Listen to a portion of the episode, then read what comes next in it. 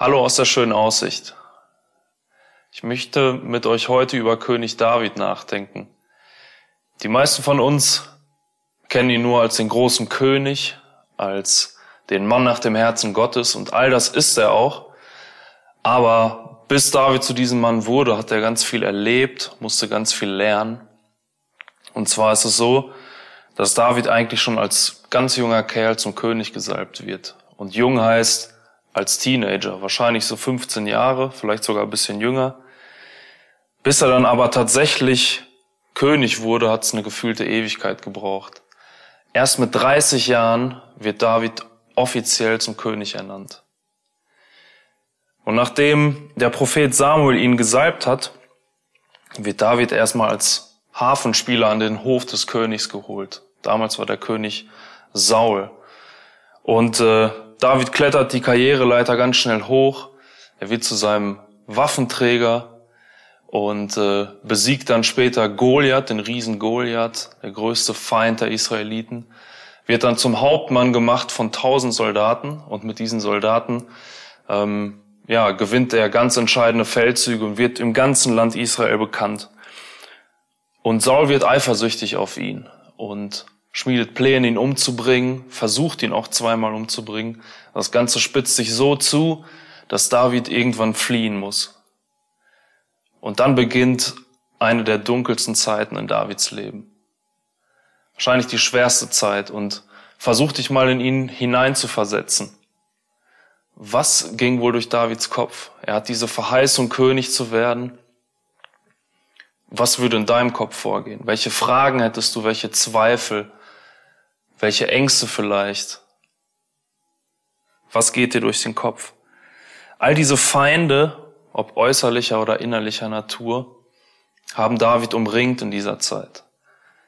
Und ich möchte jetzt mit uns zusammen mal den Psalm 18 anschauen. Da heißt es ganz am Anfang, von David, dem Diener Jahwes, dieses Lied sang er für Jahwe, nachdem dieser ihn vor Saul und allen anderen Feinden gerettet hatte. Also David ist zu diesem Zeitpunkt bereits König. Und in Vers 4 lernen wir dann davon, wie David von seinen Feinden gerettet wurde oder zumindest wie er es selber erklärt.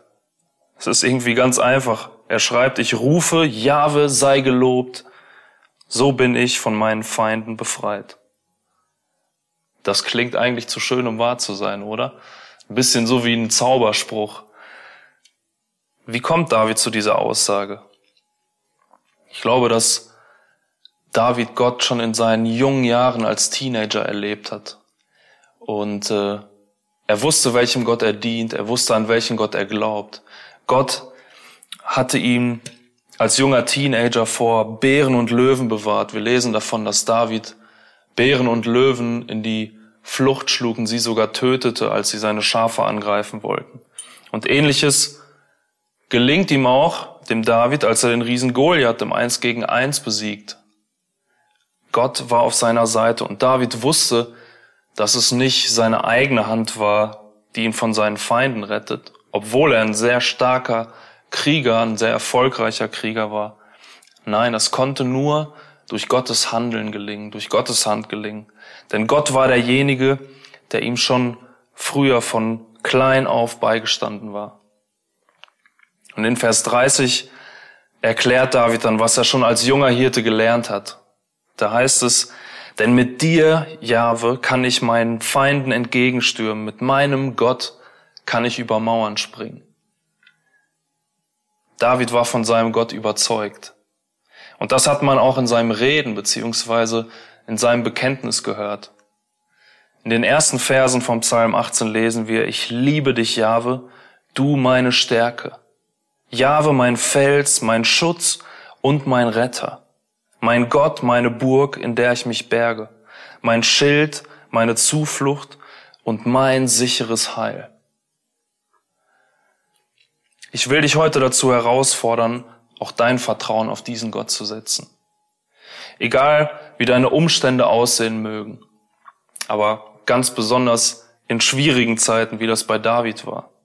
Vielleicht hast du tatsächlich Menschen als Feinde oder es fühlt sich zumindest so an für dich. Vielleicht sind es aber auch Ängste und Zweifel, Sorgen, große Herausforderungen. Lobe Gott in dieser Situation. Richte deinen Fokus auf ihn aus. Er wird dich von deinen Feinden retten. Und mit diesem Gott kannst du über Mauern springen. Ich wünsche dir heute Gottes Nähe und seinen Frieden.